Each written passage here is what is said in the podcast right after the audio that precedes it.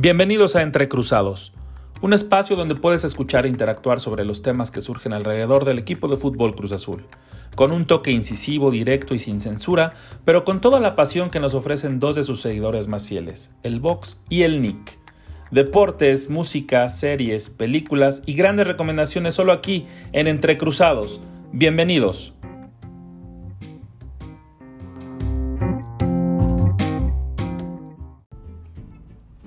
Queridos amigos, bienvenidos a una edición muy especial porque tenemos a Entrecruzados por primera vez, donde nos presentamos mi querido Vox y un servidor, el Nick, que estamos hablando de... Eh, teníamos en mente hacer un proyecto ah, para hablar finalmente de nuestro equipo favorito que es el Cruz Azul. Y es interesante hacer este ejercicio porque somos aficionados desde hace bastante tiempo, pero pues antes que nada quiero presentar a mi amigo Vox. Como tal, ¿cómo estás? Bienvenido a esta primera edición Entre Cruzados. ¿Qué tal, Nick? Pues muy ilusionados con este nuevo proyecto, esperando que a todos los amigos seguidores de la máquina les guste mucho y un espacio donde podamos compartir ideas, eh, expresarnos libremente, sin ningún tipo de censura y mandarle saludos a Billy, ¿no? ¿Por qué no? saludos a Billy, sí, la verdad es que este, no lo extrañamos en absoluto. Y pues pasando a materia, eh, ¿qué te pareció el actuar del equipo en el partido pasado contra las Chivas? Que me parece que fue un gran regreso de un equipo que veníamos viendo fuerte, estable en todo el 2020, pero que en los últimos tres partidos no encontraba el gol, no encontraba el camino, pero contra Chivas se vio otra vez esa solidez de un equipo bien formado, bien trabajado y además anotó el cabecita. Sí, mira, hubo varias cosas que me sorprendieron, ¿no? Eh, especialmente de Siboldi, que era un tipo, o en mi percepción es un tipo muy necio, que se casa siempre eh, con la suya y que ahora me sorprendió al cambiar un poco su, esquema táctico, ¿no? Eh, la línea de cuatro no la mueve, eh, ya la conocemos. Eh, salió nada más Igor, como todos saben, y entró ya Pablo Aguilar, que fue uno de los grandes regresos. Pero el medio campo sí lo movió bastante, ¿no? Eh, em, empezando porque Romo ya jugó de medio centro, dejando a Rivero por la derecha y a Yotun por la izquierda. Ese fue el primer cambio muy interesante. Y después, un poco más arriba, tirando al cabecita por izquierda, a Orbelín por derecha y dejando como centro delantero fijo a Caraglio, eh, un jugador que a mí en lo particular no me encanta mucho, pero bueno, sé que eh, tuvo un desgaste táctico importante, pero si a mí me preguntas, yo prefiero mil veces a Santi. Y es que está esa eh, polémica de el jugador del delantero, quién debe acompañar al casita, porque sabemos que Jonathan Rodríguez es inamovible en el 11 titular pero sí necesita de un acompañante y lo que mostraron Santi y Cabecita juntos en otros partidos cuando empezaba, cuando, iniciaba Santi de titular, era de que eran más eficientes, se entendían bastante bien y, no y seguimos sin entender el por qué la terquedad de Siboldi o no sé qué vea en la semana, no sé qué vea en los partidos, no sé qué vea en los entrenamientos, pero a mí me parece que la pareja ideal para Cabecita, que afortunadamente y gracias a, nuestro señor Azul, este, despertó regresó a la senda del gol, recuperó el gol y regresó a la máquina a la senda del triunfo. Entonces, me parece que ahí sí Caraglio, a mí en lo personal, a pesar de lo que digan muchos expertos, me parece que queda de ver por el tema de que sí puede funcionar como, como un buen poste, pero no es la función de un centro delantero como tal. Entonces, creo que ahí sí eh, Santi puede incluso aportar muchísimo más al equipo y no nada más servir como poste. Exacto, es que, o sea, si te remites a un poste, pues qué padre que sirva de poste Caraglio, ¿no? Pero creo que un centro delantero tiene que meter goles y Caraglio no tiene gol. O sea, desde noviembre del año pasado que no anota, estamos hablando prácticamente un año sin anotar para un centro delantero que es de lo que vive, de los goles. Entonces, para mí es un muerto, de verdad. Ya en Cruz Azul ya va y Caraglio, ¿no? No sé qué hacemos ahí con él. En todo caso, hubiera preferido apostar mil veces por Dani López, ver cómo este chavo de la sub-20 está de líder de goleo en el campeonato sub-20 y decir, bueno, vamos a aprovechar que está enrachado, que a diferencia de Caraglio, que no ha anotado un solo gol en un año, este chavo lleva nueve goles en este torneo nada más que ahí sí yo, por ejemplo, creo, y lo platiqué porque incluso tengo un chat con la familia de, puros azules, y yo lo comenté, si ya tienes un proceso con Santi, que incluso ya fue llamado a, la selección, que no jugó, pero tiene un llamado a la selección, entonces quiere decir que tiene ritmo, que tiene algo que aportar a los equipos, no por nada, digo ya, a pesar de que la selección ha sido abaratada en los últimos años, en esta convocatoria me parece que se lo gana pulso. Me parece también que debió de haber eh, respetado el proceso para darle continuidad a, Santiago Jiménez, que viene funcionando bastante bien en el equipo y que no se ha visto esa, falta de, carácter incluso, porque también es lo que yo vi, percibí mucho en Caraglio, que de repente estaba como muy estático y que no corría ya, o sea, no está para los 90 minutos. Otra cosa que se me hizo muy, muy, muy eh, interesante e increíble de parte de Siboldi es de que no haya hecho los cambios.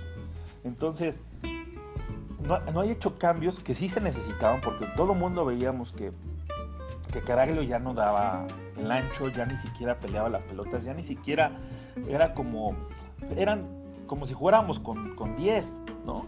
Porque Caraglio no se movía, no, no hacían, no peleaba por el balón, no se esforzaba a la par de sus compañeros. Y a mí me parece que sí deberíamos de, tenerla clara todos. Espero que Siboldi también lo haga. Siboldi, ¿me escuchas? Es Santiago, cabrón. No es Caraglio. Espero que sí nos, nos llegue a escuchar en alguna ocasión Siboldi. Pero le mandamos un abrazo. La verdad es que es gran entrenador. Pero sí se ha casado con algunas terquedades. Antes Elías, antes el Piojo. Ahorita me parece que Caraglio, por lo que comentó este Siboldi se ha ganado un puesto, no sé si de titular, pero sí al menos eh, en algunos once. Y me parece que sí sería bueno tenerlo de vuelta al Caraglio que vimos en Atlas. Pero como bien dices, aquí en Cruz Azul tiene un año sin anotar. Eso es cero efectividad y no me parece que sea un gran premio eh, otorgarle la titularidad a un jugador con esa irregularidad. Sí, claro, eso es lo único que es como justificante de, de Ciboldi, que seguramente sabe más del negocio que nosotros, eso me queda claro, eh, que es tratar de recuperar esos tres jugadores que pueden ser muy buenos como revulsivos en la liguilla, ¿no? Eh, justo Caraglio, justo Elías y justo Piojo. No los veo para nada en el cuadro titular hoy día, pero creo que sí serían muy importantes como recambio para contar con alguien más que te pueda aportar algo al frente, además de Misael y Alexis, que han sido los revulsivos este torneo, ¿no? Eh, lamentablemente en estos partidos no han estado por el tema del COVID, y lo mismo que Borja, pero eh, sí necesitamos tener variantes que hoy día no se vislumbran en Cruz Azul, ningún tipo de variante eh, cuando se te encierran los equipos hemos sufrido muchísimo y gracias, gracias a Dios, Cabecita está de regreso, metió dos y el Cruz Azul volvió a ganar. Si Cruz Azul no mete, eh, Cruz Azul está muerto casi siempre, ¿no? Eh, Cabecita necesita estar metiendo goles para que Cruz Azul gane. Y la otra gran noticia pues es el regreso del Pablo Aguilar. Para mí el capitán, el capitán honorífico, ¿no? tal vez ese brazalete lo lleve otro, lo lleve Corona, pero Pablo Aguilar es el verdadero capitán en la cancha, es el que manda, el que acomoda, el de la experiencia, el que con dos pasos cambia todo en un partido.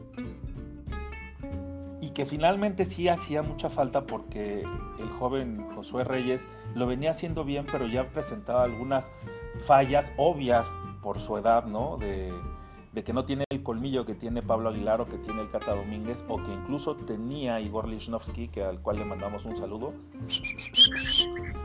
Y este y la verdad es que yo creo que Pablo Aguilar lo, lo, tenemos bien, lo tenemos fuerte. Yo la verdad sí tenía como un poquito de temor al momento en que cayó un poco lesionado, ¿no? Dije, a ver si no se lesiona este cabrón otra vez y este y nos vuelve sí, a, todos nos, a todos nos enero, ¿no? Digo, y más, ah.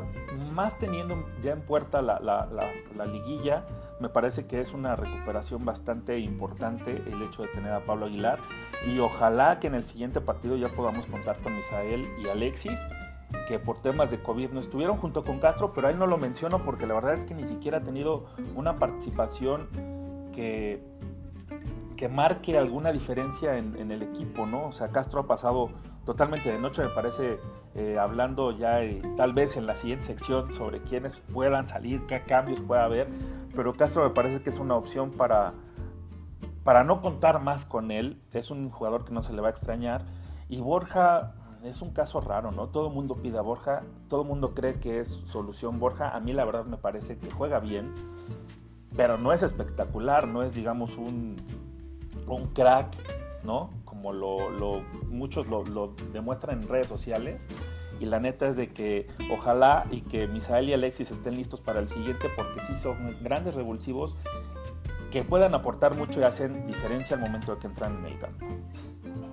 Sí, totalmente de acuerdo. A Borja le hace falta demostrar. Tal vez nunca se le ha dado la oportunidad de demostrar y tal vez nunca se le dará. Pero como dijimos al principio, la buena noticia es que Cabecita anda enrachado. Con Cabecita enrachado podemos volver a soñar con la novena y pues nunca hay que dejar de creer, ¿no? Siempre podemos pensar que este año es el bueno para Cruz Azul. Así que, ¿qué te parece si vamos con una cancioncita y regresamos? Me parece bien, los dejamos con Don't Stop Believing de Journey, porque estamos animados después de que los Dodgers ganaron la Serie Mundial, que Liverpool hizo la gran nombrada también después de tantos años. ¿Por qué Cruz Azul no? Entonces, no paremos de soñar con Journey. Regresamos.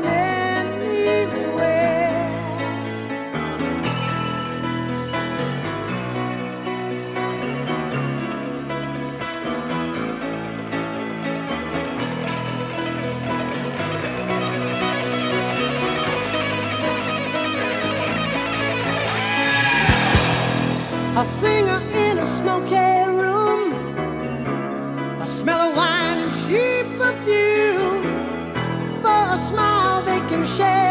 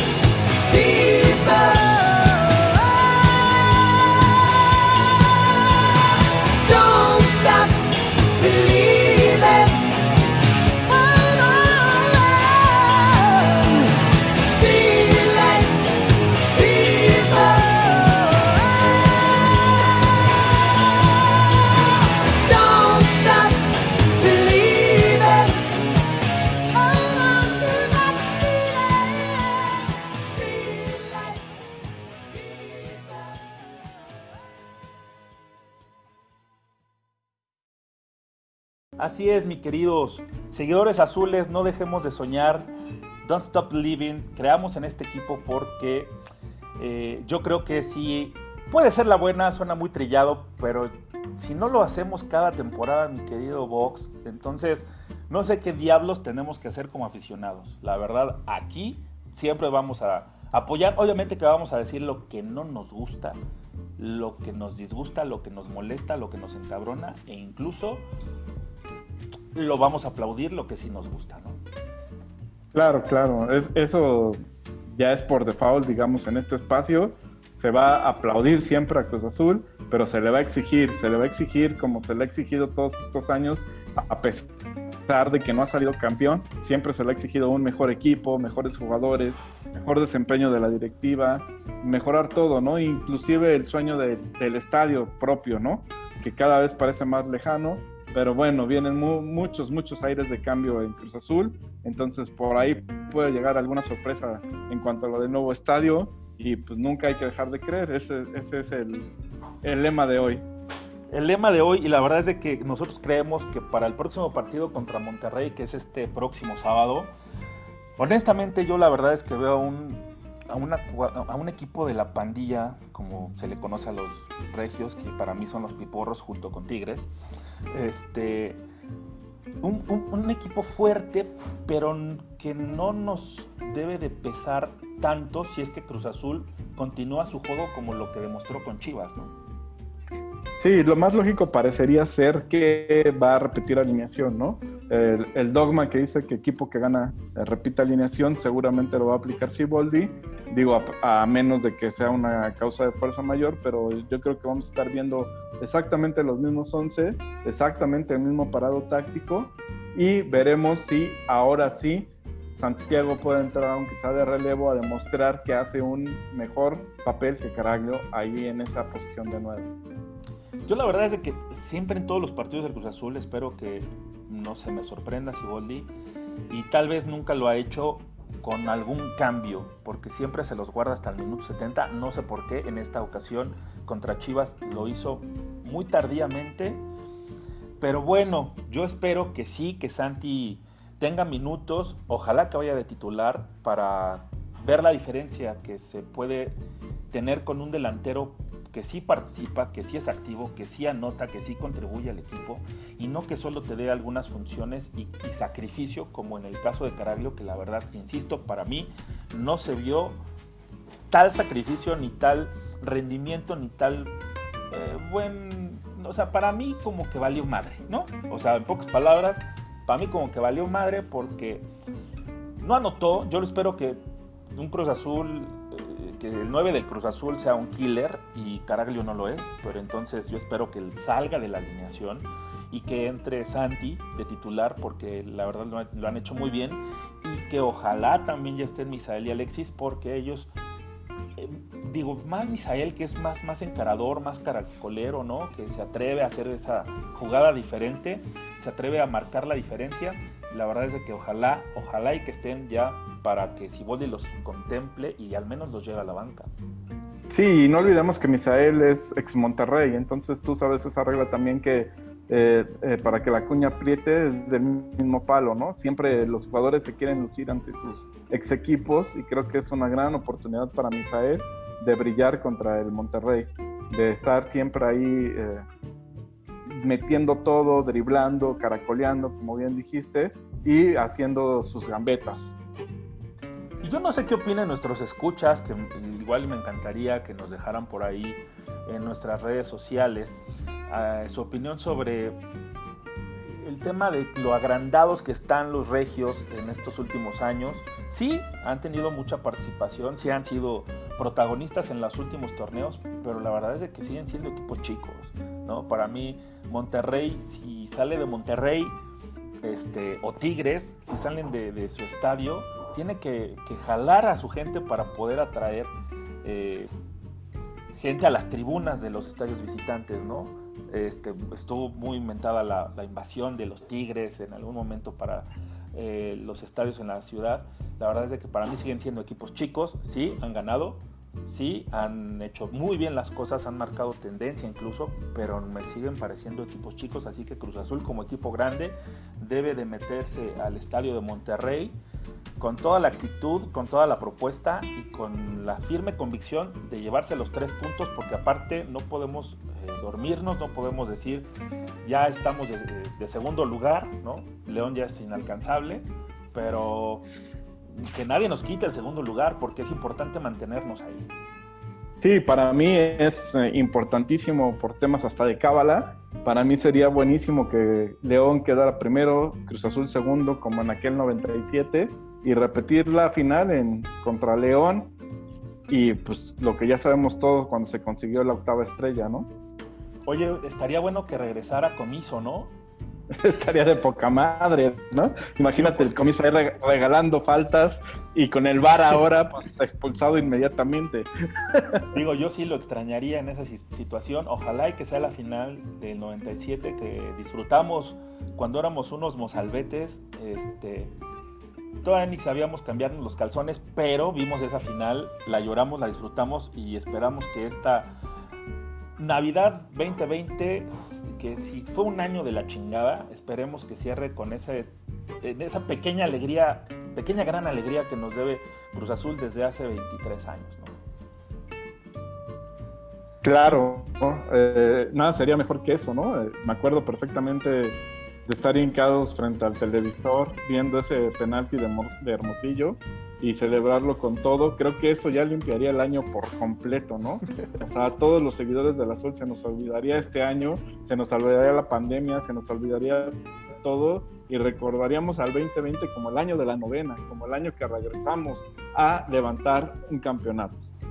Sí, la verdad es que este tema de que Billy Álvarez ya no se encuentra a la, cabeza del equipo puede ser también el motivo por el cual el Cruz Azul consiga el ansiado campeonato. Y pues bueno, hablemos un poquito acerca de este tema de la nueva administración de José Antonio Marín y Víctor Manuel Velázquez, que se presentaron como presidentes del Consejo de Administración y Vigilancia,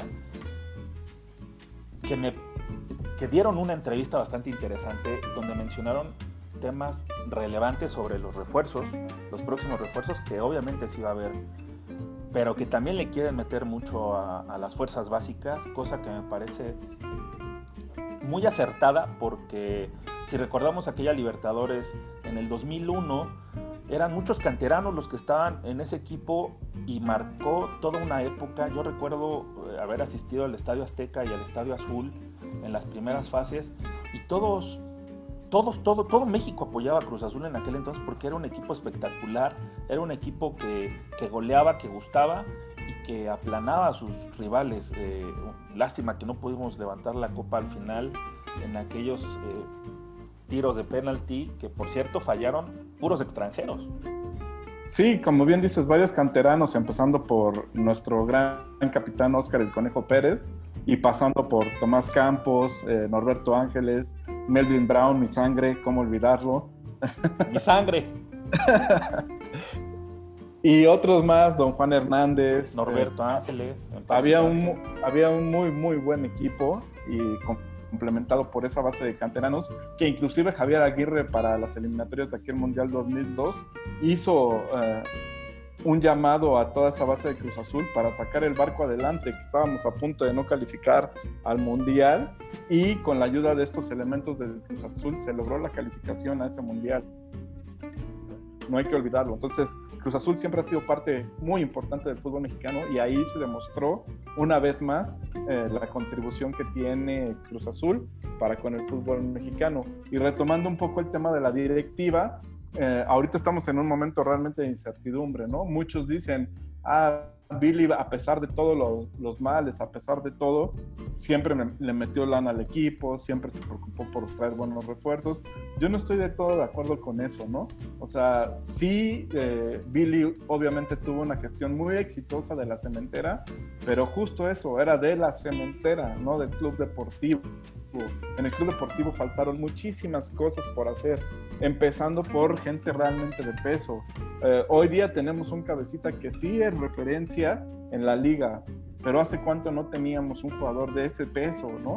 Ah, siempre, ahorita que hablamos de los equipos chicos, pues últimamente ellos han llevado los jugadores de peso, ¿no? Eh, un Guiñac, un Suazo en su momento con Monterrey, inclusive el América con Piojo López en su momento, con Iván Zamorano.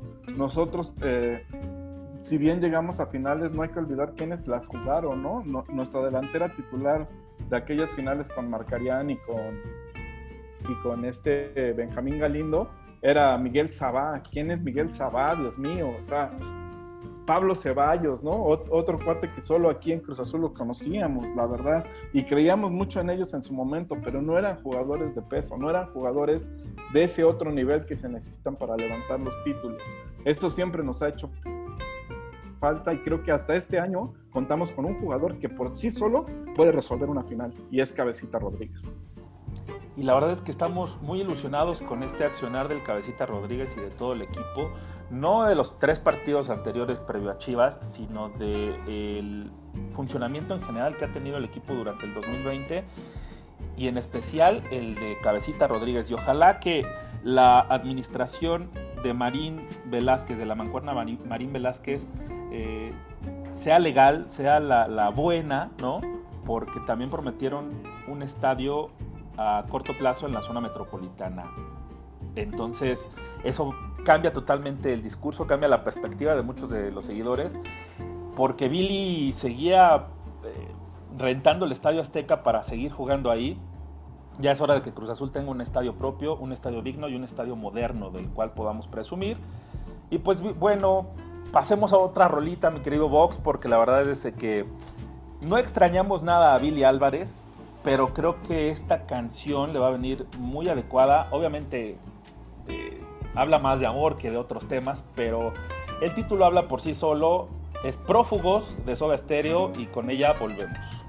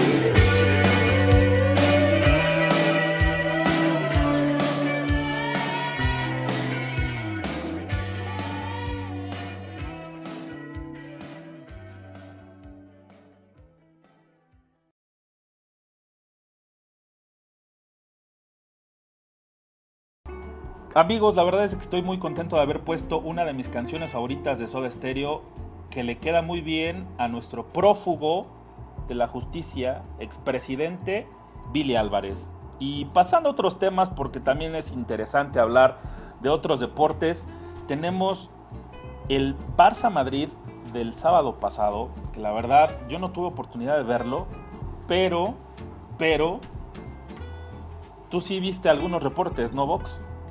Así es, bueno, ya sabemos la historia de, siempre del Madrid, donde le dan un penal pues bastante dudosito y que el, el VAR termina marcando, ¿no? Después se presenta una jugada, eh, no, no, digamos similar, pero sí de VAR del lado de Barcelona y al Barcelona no se lo dan, ¿no? Lo, lo, cual es muy normal ya en estos clásicos. Sin embargo, también debemos de tomar en cuenta que el Barcelona viene de una reconstrucción total, eh, por lo menos a nivel anímico, después de aquel 8-2 eh, contra el Bayern en la Champions del año pasado. Entonces, eh, el Barça tiene mucho camino por recorrer, la verdad. Eh, justo el día de ayer se dio la dimisión de, de Bartomeu, por fin.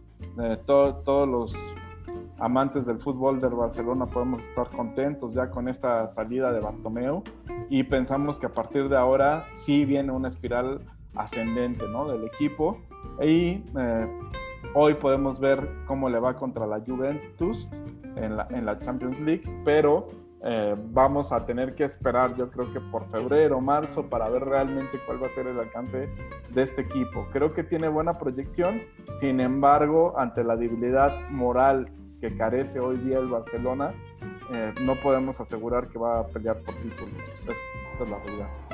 Y aparte yo creo que también el Madrid va a sufrir esta temporada porque también se le ha visto muy endeble. Sufrió con el Shakhtar y sufrió en su partido de la Champions League. La verdad es de que todos, todos pensábamos que el Barcelona iba a tener mucho mayor posibilidad ante este Madrid que viene, no sé, es como una incógnita. Para mí me parece que, por ahí decía un amigo, ¿no? El Madrid siempre nos distrae porque empieza muy mal y termina ganando. Entonces, ojalá, ojalá que que se recompongan las aguas para los dos equipos porque es importante tenerlos eh, fuertes, tenerlos sanos y que además nos, regalen partidos buenos porque siempre un Madrid contra alguien fuerte, ¿no? Contra una Juve, contra un eh, Liverpool, por ejemplo, contra un Paris Saint-Germain o incluso un Bayern München son partidos muy atractivos y también si le cambias el Madrid por el Barcelona contra alguno de estos equipos, siempre resulta muy atractivo, así como lo, lo va a ser eh, en el partido de la Champions de, de, hoy del Barcelona contra la Juve, o la Juve contra Barcelona, porque Barcelona va a Italia. Y la verdad es de que estamos muy emocionados. A mí se me, se me hizo muy, muy rápido el tema de, de campeón y ya empezó otra vez la Champions y tenemos ya partidos y de repente la semana pasada tuvimos partidos y ha sido una vorágine de, partidos de fútbol, de Champions League en Europa, que la verdad a veces ni siquiera me entero ya de que hay partido, acá. Sí, así pasa. El tema de la pandemia, pues así nos trae un poquito acelerados en todos lados. Pero bueno, es bonito ya contar otra vez con tantos partidos de Champions. Y como bien dices, el Madrid realmente se la está teniendo difícil en, en el inicio de la Champions, sobre todo. Eh, lleva un punto nada más de dos partidos disputados y se le vienen dos encuentros contra el Inter, ¿no? Eh, el Inter, si bien no espanta en Europa todavía, pues sabemos que fue finalista de la Europa League y que tiene a dos delanteros ahí mortales, ¿no? Lautaro Martínez y Lukaku, que en cualquier momento pueden despertar y meterte a cuatro, ¿no? Entonces, eh, el Madrid no la va a tener fácil. Si no suma tres partidos en alguno de tres puntos, perdón, en alguno de los dos partidos siguientes, uff, se va a empezar a complicar su calificación muchísimo, cosa que no pasa, no me acuerdo desde hace cuántos años, ni siquiera en mi memoria tengo que un Madrid no pase a octavos de final de la Champions League. Sería la debacle total para el Madrid. Yo soy 100% Lukaku, Lukaku my love. La verdad es de que admiro mucho a ese jugador por la historia, por su capacidad. Es un monstruo, es un pinche roperote, cabrón. O sea, es como un jugador de americano que tiene toda la agilidad de eh, un Zlatan Ibrahimovic en proporción, ¿no? La verdad es de que sí es efectivísimo, me recuerda mucho también cuando jugaba un poco Ronaldinho, bueno, Ronaldo, perdón, que tenía esa potencia en el arranque, lo cual he visto mucho en Lukaku. Ojalá, ojalá que nos regalen un gran partido porque ya quiero ver a Sergio Ramos competirle a Lukaku. Eso va a ser eh, un deleite para, para mí. Y la verdad es que también hablando de, deportes mundiales, eh, estamos muy felices porque el azul está de moda. El azul está de moda porque ganaron los Dodgers de Los Ángeles. Y la neta es de que muchos mexicanos estamos ahí gracias al histórico Toro Valenzuela, desde aquellos partidos épicos en, 1900, en los 80s, ¿no? En, en, la década de los 80s, y que retoman otra vez el triunfo, llegan a la Serie Mundial y ahora sí la ganan y la ganan con dos mexicanos que demostraron que somos chingones.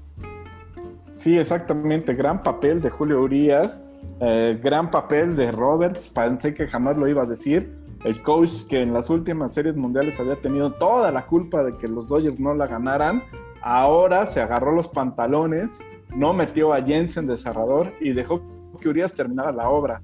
Y eso fue eh, totalmente un acierto. Urias respondió con ponche tras ponche, tras ponche, tras ponche y logró sacar adelante el barco, logró hacer campeón a los Dodgers. Julio Urias, mexicano, grandísima aportación. Y también no nos olvidamos de, del otro mexicano, Nayarita, eh, que tuvo también eh, un, una participación con tres ponches seguidos, ¿no? Entonces, eh, hay mucho que celebrar, como bien dices, para los Dodgers, para México, aunque en lo particular yo no soy Dodger, pero sí eh, hay esa admiración, sobre todo por que los mexicanos lograron que los Dodgers ganaran, ¿no? Sí soy un amante del béisbol, confeso, me gusta muchísimo aquí en México ir a ver a los Diablos al, al Elu lo disfruto mucho.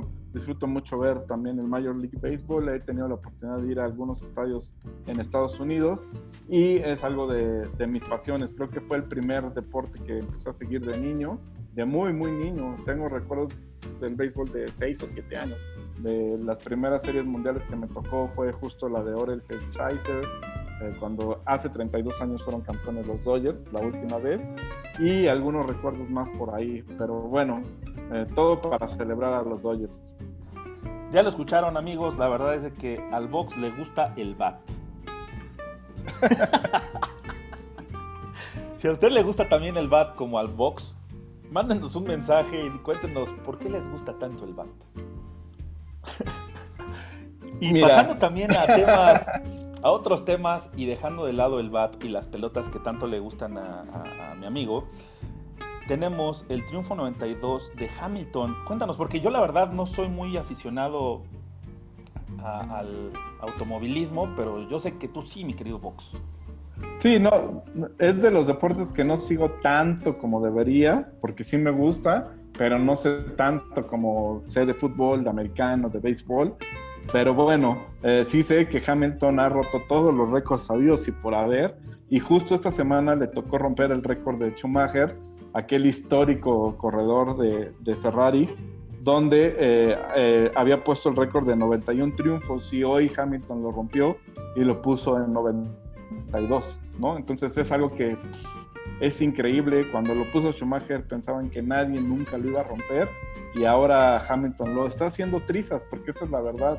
Le faltan todavía por lo menos otra, otros 20 triunfos fácilmente en su carrera, ¿no? Estás hablando que es totalmente dominante el día de hoy, no se ve que otra escudería le vaya a hacer sombra a Mercedes y su propio coequipero Valtteri Bottas ya no da más para hacerle competencia, ¿no? Parecía en un principio que puede ser un competidor fuerte, como lo, lo fue Nico, en algún momento, pero no, no, parece que no dio el ancho. Entonces sí vamos a ver a Hamilton triunfando y triunfando y triunfando y va a ser un poco como fue justo la época de Schumacher, que las carreras ya se volvían un poco aburridas porque sabías que siempre iba a ganar el mismo, ¿no? Pues muchas felicidades para Hamilton, la verdad es que sí es un gran logro haber superado al histórico Schumacher, ese eh, gran alemán que nos dio, bueno, que les dio porque yo la verdad ni las veía, o sea, ¿para qué voy a mentir? ¿No? Y hablemos de la NFL, aunque sea de rapidín, porque los vaqueros, tus vaqueros, mi querido Vox, andan, pero sí, a la chingada, güey. Sí, los vaqueros ya levantaron la mano, pero para ser el peor equipo de la conferencia nacional, ¿no? Sin Prescott, la verdad, quedaron sin ninguna posibilidad de pelear por nada. Prescott era como nuestro cabecita, increíblemente en un equipo donde hay mucho más jugadores, ¿no? Eh, en, el equipo de americano pues es un roster de 53 jugadores y no, no puede ser posible que un solo jugador fuera tan influyente, ¿no? Pero resultó que sí, y sin Prescott, la verdad, la temporada ya se fue al carajo. Inclusive ya están vendiendo jugadores para bajar la nómina, ¿no? Lo que parece increíble. Eh, tirar la toalla ya desde la semana 7. Pero bueno, así está siendo. Hay otros equipos eh, muy queridos por la afición mexicana como los acereros que llevan un paso perfecto el día de hoy. Y ya la única incógnita para mí de los acereros es, ¿podrán con Kansas City? ¿Podrán con Mahomes? ese partido creo que todos nos lo estamos saboreando y pinta para ser una de las finales de conferencia más históricas que nos haya tocado presenciar. Y ahorita sí andan muy elevaditos eh, todos los aficionados de acereros porque siguen invictos y, aparte lo están haciendo muy bien. Cosa que, por ejemplo, mis 49 andan un poco flaqueando, pero eh, debido a la conferencia en la que están, pueden quedar fuera, ¿no? Entonces, Seattle, los Rams y Arizona lo vienen haciendo súper bien. Ojalá que mis 49 tengan oportunidad de llegar otra vez al Super Bowl. Porque si es una cosa súper chida, mi querido Yo sé que tienes mucho tiempo que no disfrutas a tu equipo en un Super Bowl. Yo la verdad es que van dos veces que no ganan, pero al menos llegan a, a la antesala de llevarse este este trofeo tan importante mundialmente para el americano, ¿no? Y como tal, mi querido Vox, te dejo presentar la siguiente canción porque es tu elección. Sí, mira, esta canción pues me remite mucho a mis años prácticamente niñez, juventud, donde había un tipo, un comentarista deportivo que seguro muchos de ustedes recordarán, por lo menos los que son de, de mi rodada, que era este Pepe Espinosa, que tenía un programa en Rock 101 que se llamaba eh, Sports 101. Y siempre empezaba con esta canción. No necesita más presentación que esa. Échala.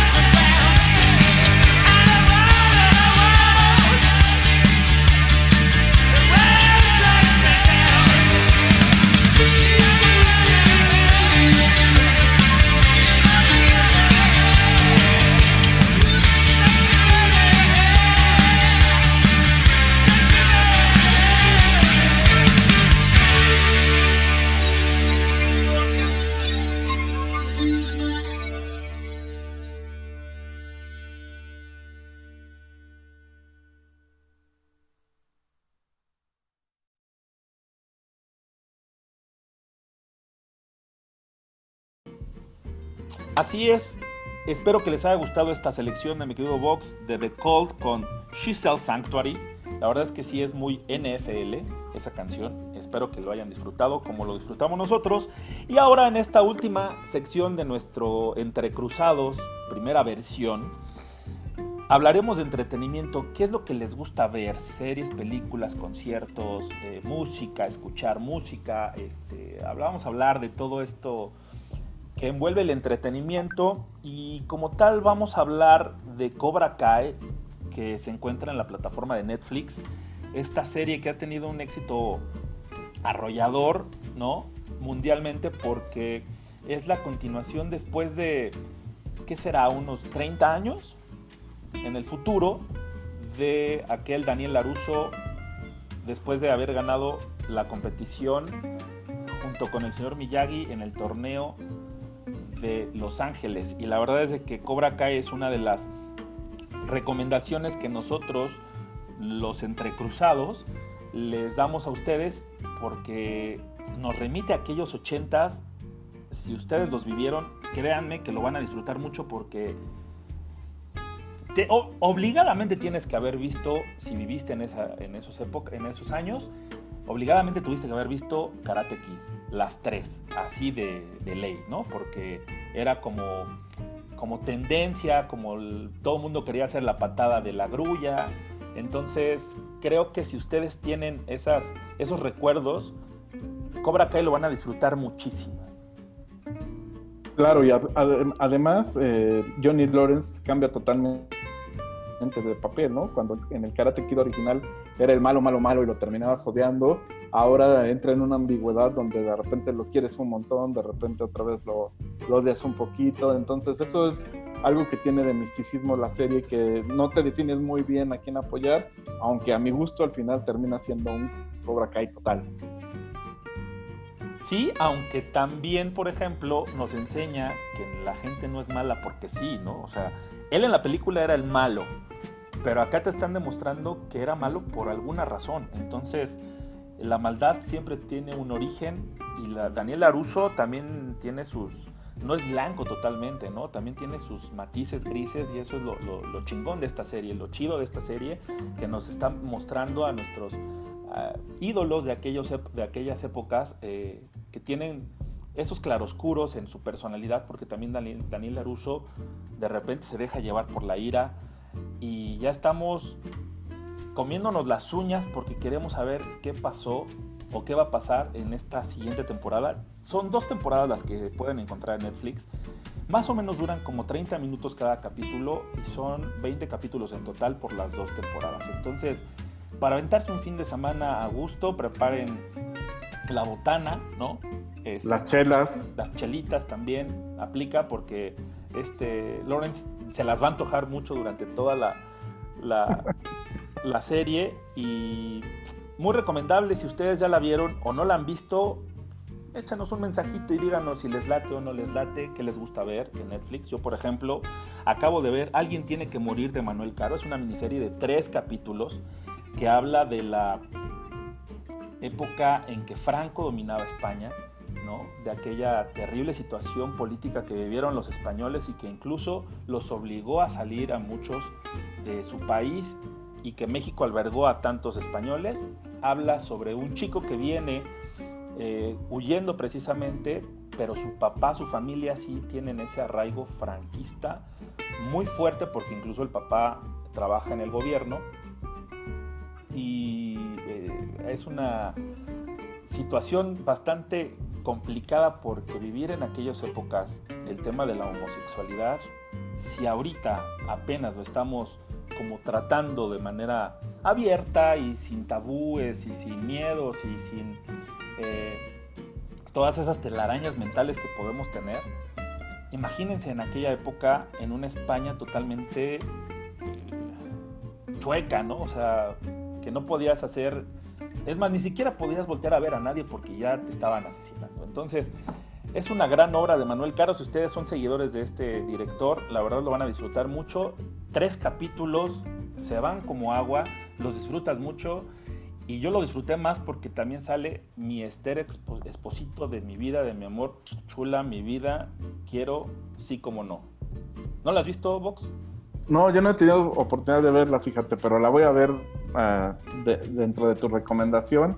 A mí Manolo Caro sí me gusta, me gustó mucho la película de La vida inmoral de la pareja ideal. Eh, disfruté mucho la primera eh, temporada de la, Casa de las Flores. La segunda, la verdad, ya no la vi. No sé, cosas de la vida. Ni siquiera puedo opinar porque no la vi, pero lo que he visto de él me ha gustado. Entonces, sí le vamos a dar una oportunidad. Yo durante el fin de semana estuve terminando de ver otra serie en Apple Plus, que es Ted Lasso si eres fanático del fútbol y de la comedia, la tienes que ver sí o sí.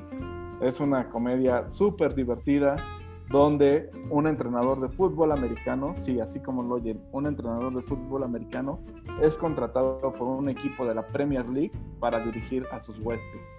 Esto forma parte de un plan de la dueña del equipo que se acaba de divorciar del expropietario del equipo y para vengarse quiere humillar al equipo y por lo tanto contrata a Ted Lasso, entrenador de fútbol americano colegial, para dirigir a un equipo de la Premier League.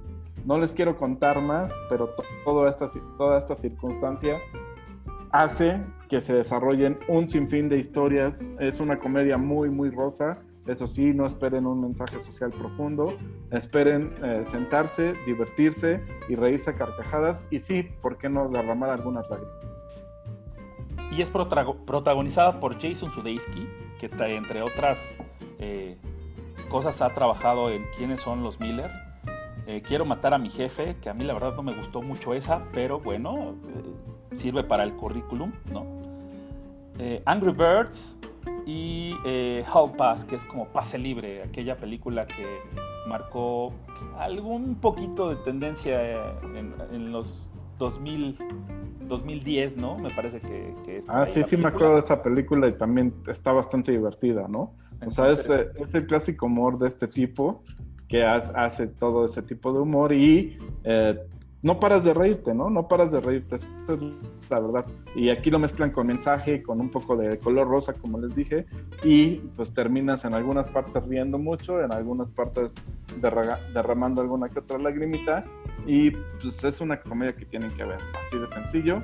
Si tienen oportunidad de verla, nos cuentan qué les pareció en nuestras redes sociales, en todos nuestros canales y también, por favor, nos dan sus recomendaciones para que en futuras secciones nosotros estemos hablando de ellas, las veamos, nos divirtamos con ustedes y podamos ponerlas aquí a debate. Y también tuviste oportunidad de ver la nueva producción de Sofía Coppola, On the Rocks, que se encuentra también en esta plataforma de Apple. Cuéntanos un poco Así más, mi querido Vox. Es, esta película está nuevecita, eh, recién se estrenó el viernes y la verdad es que está haciendo una sensación en, en, todas las plataformas de streaming, ¿no? Es una película, es el regreso de, de la cópola de Vírgenes Suicidas, si se acuerdan, esa película de los años, mm, principios de los 2000, si no me equivoco. Eh, eh, una película muy buena donde ahora el protagonista es Bill Murray y se centra en la relación de padre e hija con un Bill Murray espectacular, de verdad espectacular. Tenía muchísimos años que no lo veía así, tal vez desde Lost in Translation no lo veía tan en un papel tan bonito, tan bien hecho, tan entrañable, donde terminas eh, queriendo que sea tu papá, la verdad, ¿no? Con todos los pecados que puede tener él como padre, eh, dices, wow, qué tipo, ¿no? Qué tipo, qué tipo. De verdad vale toda la pena que la vean, que la disfruten y pues esperemos que estas recomendaciones de esta primera emisión de Entre Cruzados les hayan gustado y, les y sobre todo les hagan pasar un momento muy agradable durante su semana. Pensé que ibas a decir de aquel Bill Murray de los cazafantasmas de la película de los 80 te iba a decir tampoco te la prolongues porque está muy mamón eso. Y pues bueno, también si les gusta la música, recuerden que Fito Páez dará un streaming en vivo, un concierto en vivo el próximo 1 de noviembre y pinta para ponerse sabroso porque Fito Páez siempre es garantía. Tiene canciones muy muy chidas. Si no lo han conocido, si no lo conocen o si no han tenido oportunidad de escucharlo en alguna ocasión, este es el momento de que pueden disfrutarlo. Es un grande de Argentina, es un gigante con unas letras que no nada más te transportan, sino que te hacen reflexionar, te hacen, te hacen pensar y que ha marcado un poco la tendencia o un mucho la tendencia de la música, de la manera en que se hace la música en Argentina y en Latinoamérica. Fito Páez es un imperdible, así que lo recomendamos ampliamente, mi querido Vox, porque tú eres fan, fan, fan, ¿no? Así es, y aunque hay este pequeño debate que he escuchado en varios lados sobre si los streamings son buenos o no, en lo personal, pues yo he estado presente en unos tres o cuatro durante esta pandemia y me han parecido bastante buenos. Este, tuve la oportunidad de ver el rock en tu idioma, eléctrico que ahora le llamaron, me gustó bastante. Eh, creo que lo disfruté mucho, versiones muy buenas de, de algunos clásicos del rock en español. Eh, otro streaming que vi fue el de Los Amantes de Lola y por ahí algún otro que no, no está viniendo a mi memoria ahorita. Pero eh, sí son experiencias obviamente totalmente diferentes a un concierto en vivo, no hay punto de comparación, pero son disfrutables, sobre todo si cuentas con un buen equipo de sonido, una buena pantalla y pues obviamente una buena chela o whisky al lado, ¿no? Con eso es el combo perfecto para divertirte pasarla muy bien y cantar todas las canciones que quieras de tus grupos favoritos. Pues ya con el trago en la mano, te, vale madre si tienes o no una buena pantalla y un buen sonido. O sea, lo estás viendo y estás ahí, ay, a huevo, ¿no? O sea. Concuerdo, ese es, ese es el elemento principal. La chelita o el whisky al lado, con eso basta, ¿no?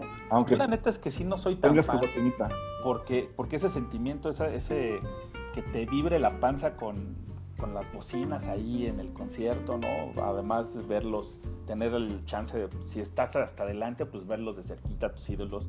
No me late tanto, pero pues es lo que hay, ¿no? Finalmente ahorita no hay como grandes posibilidades de espectáculos de ese tipo y entonces hay que consumir lo que la pandemia nos deja porque debemos de seguir cuidándonos, ¿no?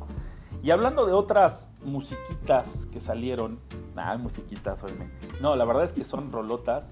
ya teníamos rato que, o mejor dicho, ya tenía rato esta banda que nos estaba prometiendo un material que tenían almacenados desde los 90, desde aquel eh, disco eh, que, con el cual salieron y explotaron, la rompieron en el mundo, Pearl Jam con su Ten, y apenas el viernes pasado salieron con su MTV Unplugged, una presentación que es mítica para todos los que eh, crecimos durante la época de los noventas, que yo me acuerdo, por ejemplo, no tenía yo cables, cable en mi casa, tele eh, pagada, tele privada, sino únicamente tenía mi antena de conejo y obviamente no pude disfrutar de aquellos este, momentos de cuando MTV valía la pena.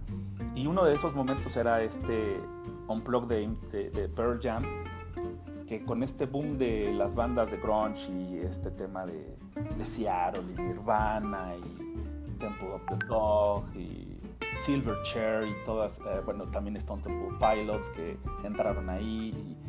Es una gran, gran, gran recomendación. Si ustedes no la han escuchado, está disponible ya en todas las plataformas musicales. Pearl Jam es una banda ya que ha trascendido mucho más allá del grunge, es una banda de rock, es una banda que eh, se esfuerza en cada producción ah, de dar algo diferente. No sé, para mí es de mis favoritas. No sé qué piensas tú, mi querido Vox. No, claro, Pearl Jam para mí, wow, este, recuerdo cuando fuimos juntos a, aquella primera presentación de Pearl Jam en México. No me hagas llorar en este momento. El Palacio de los Deportes, que habrá sido 2002, 2003, si no mal recuerdo. Eh, fue la primera vez que vino, ¿no? Ajá, la primera vez que, vino, estuvimos ahí colgados de una reja, me acuerdo, ¿no? Y llorando con Black y con Alive y demás, ¿no? O sea, uno de los grupos sin duda favoritos para mí. El Ten, como bien mencionas, es sin duda alguna de mis top 20 de discos de toda la historia.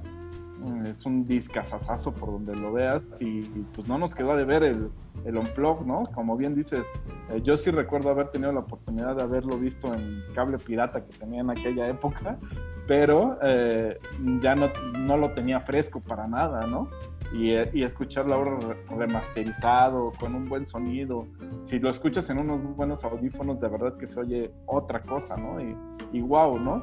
Además, eh, como anécdota, Eddie Vedder es fan de Cops. Yo soy fan de Cops, ahorita que hablamos de béisbol. Y tienen un documental súper padre eh, que se llama Let's Play 2, que es un que combinan el concierto de Pearl Jam con el campeonato de los Cops de la Serie Mundial del hace cuatro años, del 2016. Entonces ese también si lo pueden ver por ahí, escúchenlo Y pues vámonos con una rolita para no dejarlos con las ganas, ¿no? Sí, esta rolita que salió en aquella película de singles de los 90, me parece que era como 93, 94, un tema así, la verdad no lo tengo muy reciente, muy fresco, que a mí me sorprendió mucho que apareciera en este Unplugged y que lo metieran eh, en la edición ya para, para comercializar, que es State of Love and Trust, que es una gran, gran, gran, gran canción, la verdad es que Pearl Jam, bueno, Eddie Vedder en, eso, en esa época tenía un bozarrón, porque ahorita ya no canta igual, pero ahí podemos en ese unplugged, porque desmenuza todos los instrumentos y en este caso también la voz de Eddie Vedder, la gran potencia que tenía en aquel entonces y el por qué se convirtieron en un referente del rock mundial. Así que los dejamos, eh, nos despedimos también, nos vemos el próximo jueves, que son los días en los que ustedes podrán encontrar la nueva edición de Entre Cruzados. Déjenos sus comentarios, también les vamos a dejar nuestras redes sociales eh, a la mano para que ustedes tengan acceso de, no sé, de, mentarnos la madre, de decirnos lo que les gusta, lo que no les gusta, de lo que quisieran que hablaran, de lo que opinan del Cruz Azul, que es el, la razón de ser de este programa. Y en esta primera edición no tengo más que agradecerle a mi querido Vox, amigo y camarada de tantas y tantas historias y tantos kilómetros recorridos. Muchas gracias y ojalá que sea el inicio de un gran proyecto, mi querido mijo. Igualmente, Nick, eh, estamos escuchándonos y pues invitando a todos a que participen de alguna u otra manera, ¿no? Eh, principalmente escuchándonos, pero después también dejándonos sus comentarios, sugerencias. Eh, aquí van a encontrar un montón de, de, anécdotas. Somos dos tipos que llevamos por lo menos desde el 94, 95 asistiendo al estadio, eh, casi religiosamente cada 15 días, yendo a ver a Cruz Azul, aquel Cruz Azul que llenaba el estadio Azteca en la época de Luis Fernando Tena cuando se llega a la final con con Necaxa, que si no me equivoco todavía tiene el récord de asistencia en una temporada de Cruz Azul. Pero bueno, aquí les iremos contando anécdotas y anécdotas y anécdotas y anécdotas cada semana. Un La que está prohibida es la de Toluca. saldrá, amigos, saldrá algún día. No se preocupen. Siempre un placer, la verdad, ojalá y que les haya gustado esta primera emisión y esperen la segunda el próximo jueves, mientras los dejamos con Pearl Jam y su State of Love and Trust del MTV Unplugged. Nos vemos la siguiente. Uh, what is this? No, this is State of Love and Trust. Busted down to pretest.